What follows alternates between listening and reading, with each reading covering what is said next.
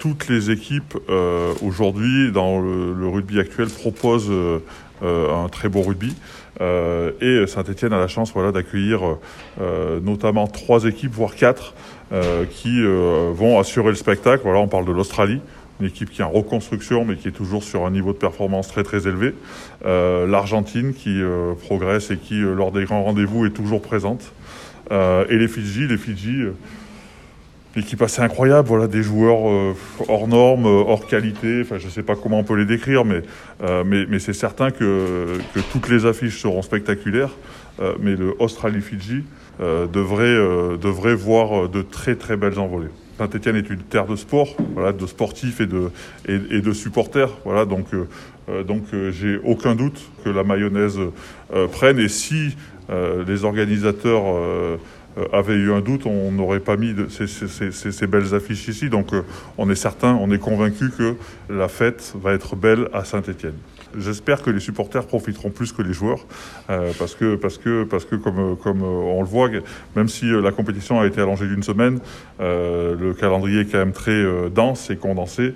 le rugby est de plus en plus exigeant, donc il n'y a plus beaucoup de place pour les à côté. Je suis certain, vu les nations que vous avez, que vous verrez quelques joueurs traîner pas trop tard euh, dans quelques, euh, dans, quelques troquets, mais, mais ça va être une fête euh, principalement autour des joueurs et des stades, dans la ville pour les, les Stéphanois et plus largement les habitants, les habitants de, la métro et les supporters. Ça, va être, ça va être fou.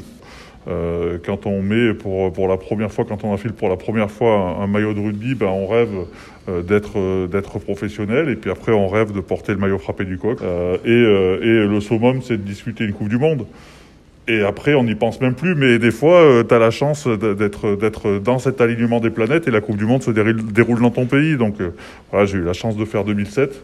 Euh, même si, c'est une compétition qui a été un peu particulière parce que euh, avec les accords, euh, nous avons joué notre carte finale contre les Blacks à Cardiff. C'était c'était c'était c'était magique, mais c'était je crois que c'est aujourd'hui que je me rends compte plus compte de ce qui s'est passé en 2007 parce que quand on est dans la compétition, on est dans une bulle, on est protégé, on est surprotégé, parce que derrière, de, dehors, ça fait du bruit, ça bouge, il y a de l'électricité, donc donc euh, les, joueurs, euh, je pense, vont profiter des moments qui sont assez euh, incroyables et palpables, c'est l'aller au stade, dans les bus, voilà, quand on voit toute cette foule, tout ce bruit dans les stades, quand ça gronde, et après on rentre s'isoler pour se repréparer pour la suite, mais, c'était juste fou. Il me semble que j'ai joué un match contre les Fidji ici il y a longtemps. Euh, ouais, je crois avoir, je crois avoir joué contre les Fidji euh, à, Geoffroy Guichard et, c'était mes débuts. et il me semble que euh, la mayonnaise avait prise.